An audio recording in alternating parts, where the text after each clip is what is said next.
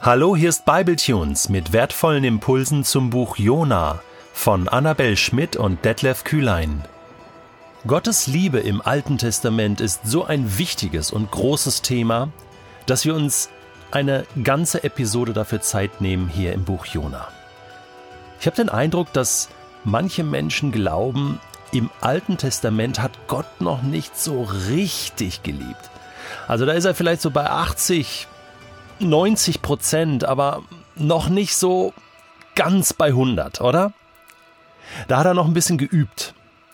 Im Neuen Testament mit Jesus, ja, da ist die vollkommene Liebe Gottes gekommen, oder? Und Jesus predigt diese Liebe und, und lebt diese Liebe und, und äh, stirbt am Kreuz und, und äh, predigt die Feindesliebe und das ist die vollkommene Liebe Gottes. Im Alten Testament, da ist Gott zwischendurch, ja, einfach auch noch zornig und liebt noch nicht so richtig. Also ich stelle das so ein bisschen platt dar jetzt, nicht so hochtheologisch. Es ist einfach so ein Empfinden, oder? Wir lesen im Alten Testament, befinden uns im Alten Testament und denken, das ist irgendwie ein anderer Gott. Aber das stimmt nicht. Gott verändert sich nicht. Gottes Liebe zu uns Menschen ist immer gleich, immer gleich stark.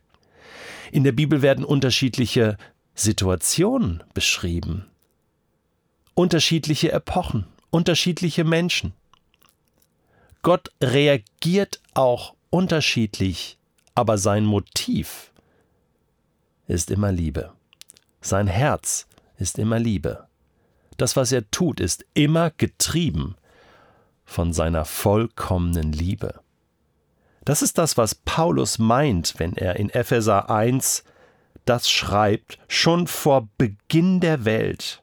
Nochmal, schon vor Beginn der Welt, also noch vor dem Alten Testament, von allem Anfang an hat Gott uns, die wir mit Christus verbunden sind, auserwählt. Er wollte, dass wir zu ihm gehören und in seiner Gegenwart leben, und zwar befreit von aller Sünde und Schuld. Aus Liebe zu uns hat er uns schon damals zu seinen Kindern gemacht. Aus Liebe zu uns. Gottes Liebe. 100 Prozent. Schon vor Beginn der Welt. Und so zieht sich diese Liebe durch, auch durch das Alte Testament. Da ist Jona hier keine Ausnahme. In 1. Mose 6 lesen wir schon, dass Gott es unheimlich gereut hat, was die Menschen taten. So viel Böses, es reute ihn in seinem Herzen. Das muss man anders übersetzen. Es hat ihn so tief geschmerzt, könnte man sagen. Es hat sein Herz zerrissen. Und das kann es nur, weil es liebt. Nur ein Herz, was liebt, kann Schmerz empfinden, kann zerrissen werden, kann wehgetan werden, kann Eifersucht empfinden und so weiter und so fort, wie bei uns im normalen Leben auch. Wir lesen im Propheten Hosea, einer meiner Lieblingspropheten, auch ein kleiner Prophet im Alten Testament, Kapitel 11, das sogenannte Liebeskapitel oder der Liebesbrief Gottes an sein Volk. Wie sollte ich dich preisgeben, Ephraim, also damit ist Israel gemeint, wie sollte ich dich ausliefern? Mein Herz kehrt sich in mir um, ganz und gar erregt ist all mein Mitleid. Voller Liebe, voller Mitleid für sein Volk, hier Israel. Und Jona geht nach Ninive und Gott hat Erbarmen mit diesem Volk. Und hier wird Gottes Liebe noch einmal getoppt, finde ich. Denn hier geht es eben nicht um Israel.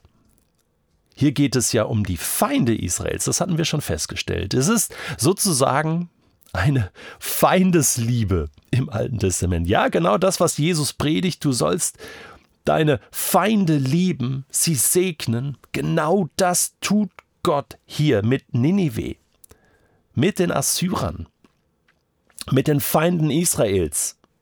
Also Gott ist hier voller Liebe, voller Barmherzigkeit. Gottes Liebe ist hier bei 100 Prozent, mindestens. Gott liebt die feindlichen Völker, er liebt alle Menschen. In dir sollen gesegnet werden alle Menschen, hat er Abraham schon in 1. Mose 12 versprochen. Und genau das tut Gott jetzt schon. Nicht erst irgendwann. Er tut es immer. Er tut es jeden Tag. Der Einzige, der das hier nicht tut in diesem Kontext, ist Jona. Bei ihm ist nur Zorn, kein Mitleid, keine Liebe. Der würde ausrufen, Nineveh, das geschieht euch recht. Und damit ist er kein Kind Gottes in diesem Moment so wie Johannes und Jakobus, die mal mit Jesus unterwegs waren und und ähm, sie wollten Feuer vom Himmel fallen lassen über Städte, die nicht glauben wollten. Und Jesus packt sich an den Kopf und sagt, wisst ihr nicht, welches, wes Geistes Kind ihr seid? Da finde ich mich wieder. Wie schnell verurteile ich? Wie schnell habe ich eben keine Liebe für meine Feinde, für meine Mitmenschen?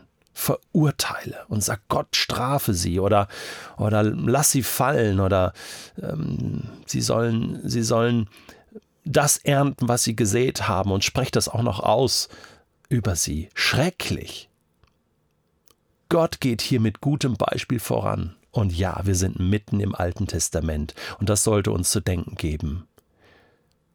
Er schickt Jona zu den Feinden Israels also, wo würde Gott Jona heute hinschicken? Er wird ihn in den Iran schicken, direkt nach Teheran, damit er dort Gottes Liebe predigt. Er wird ihn in den Gazastreifen schicken, zu den Palästinensern, um dort Gottes Liebe auszurufen. Ja, und jetzt kannst du dir überlegen, wo Gott dich am liebsten hinschicken würde. Zu welchem Menschen würde er dich am liebsten schicken? Und du denkst jetzt schon, nee, also wenn ich zu dem gehe, und dann, dann bereut der das noch, was er getan hat, und dann vergibt Gott ihm? Nein, nein, das möchte ich ja gar nicht, wenn ich ganz ehrlich bin. Dann würde ich ja wie Jona sprechen. Ach Herr, ja darum wollte ich ja eben nicht zu dem hingehen. Ich wusste es doch, du bist ein gnädiger und barmherziger Gott. Deine Geduld ist groß, deine Liebe kennt kein Ende. Du lässt dich umstimmen und dann strafst du doch nicht. Nee, also das will ich nicht. Und genau das entlarvt unser böses Herz. Weißt du, an wen mich das erinnert hier, was Jona sagt in Kapitel 4? An diesen harten Mann in dem Gleichnis von Jesus in Matthäus 25, der auch ein Talent bekommen hat und nichts daraus macht, nichts mit der Liebe Gottes, mit, mit dem, was er von Gott geschenkt bekommen hat, machen kann in seinem Leben. Und am Ende nur sagt, ich wusste doch, ich wusste doch, er sagt, ich wusste, du bist ein harter Mann. Ich wusste doch. Ja, ja, wenn wir anfangen zu wissen, wer Gott ist, was Gott tut, dann spielen wir selbst Gott. Dann haben wir verloren. Und es ist Zeit, dass du und ich, dass wir umkehren zu Gott und uns neu von seiner 100%igen Liebe füllen lassen. Und dann können wir hingehen zu den Menschen und Liebesbotschafter Gottes sein.